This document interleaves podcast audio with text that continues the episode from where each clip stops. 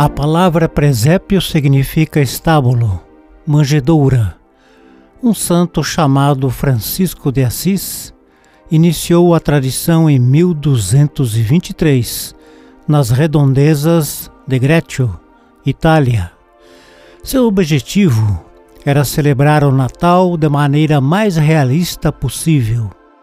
Não existe nenhum fundamento histórico sólido sobre a presença dos animais no presépio, e eles têm lá um sentido simbólico aberto às interpretações. Considerando que Francisco de Assis vivia no campo, o boi era um animal muito útil, pois arava a terra. O burro, por sua vez, era o animal de serviço dos pobres, de gente simples.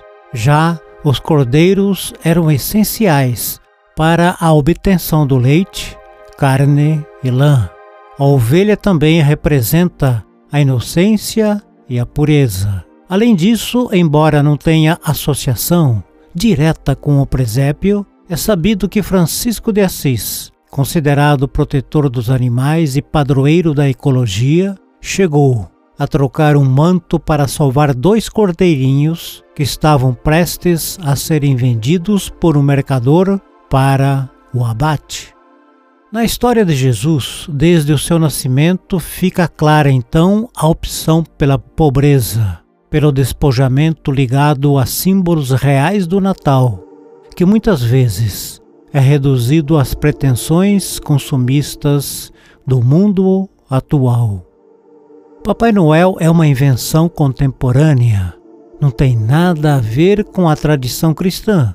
Muita gente se deixa levar pelas coisas completamente alheias e superficiais, enquanto o presépio se refere exatamente ao essencial, à expressão da gratuidade.